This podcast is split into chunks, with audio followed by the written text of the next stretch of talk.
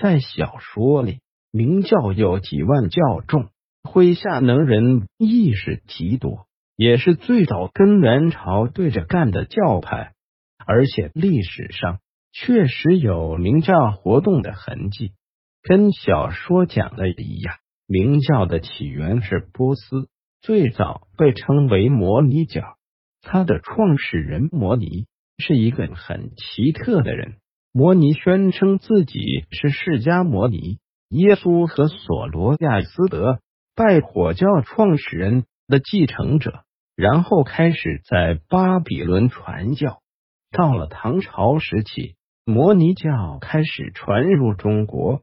但在唐武宗灭佛时，遭受到严重打击。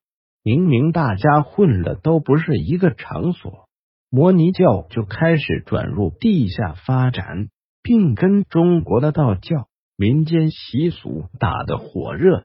原本这也没什么，可摩尼教有一个习惯，他们告诉教众们，不服就起来干，大家一起起兵揍朝廷。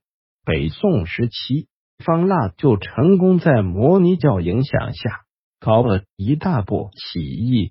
这样一来，朝廷就更加容不得摩尼教了。到了南宋时期，明教开始跟弥勒教、白莲社连结在一起，大家轰轰烈烈搞起义。但在元代时期，明教仍旧处于比较公开的传教。到了元朝末年的时候，天下起义军四起，其中声势最浩大的就是红巾军。红巾军就是明教、弥勒教、白莲教搞起来的一支起义军。他们的带头大哥韩山童，那也是个奇人。老韩家打祖辈就是信仰白莲教，因为天天宣传造反，就被元朝迁徙到了河北。可韩家人依然不消停，韩山童一边务农，一边继续白莲教，时刻准备着造反。到了时机一到，韩山童就在安徽发动了起义，被称为大明王。可韩山童搞起起义后，还没轰轰烈烈的打一场，就被元军捕杀。而韩山童的部将。为了不让起义军成为散沙，就继续拥护他的儿子韩林儿为小明王。当然，在历史上并没有直接记载朱元璋加入过明教，但朱元璋在起义很长时间内，在名义上都属于小明王韩林儿的麾下，而大小明王这个称号，则是来自明教经典。大小明王出世经，而大明的国号有很大可能性是从这里来的。元朝末年，朱元璋打败了陈友谅、张士诚后，统一了红巾军，接着完成一系列高难度动作，完成由南向北的统一中国，推翻了元朝统治。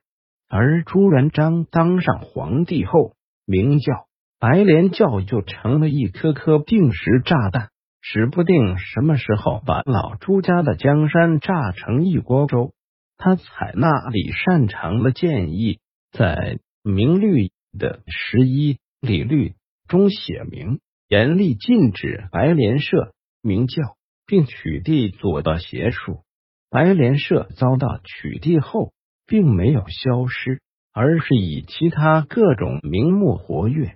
明朝时期，仍有不少白莲教教徒在搞事情。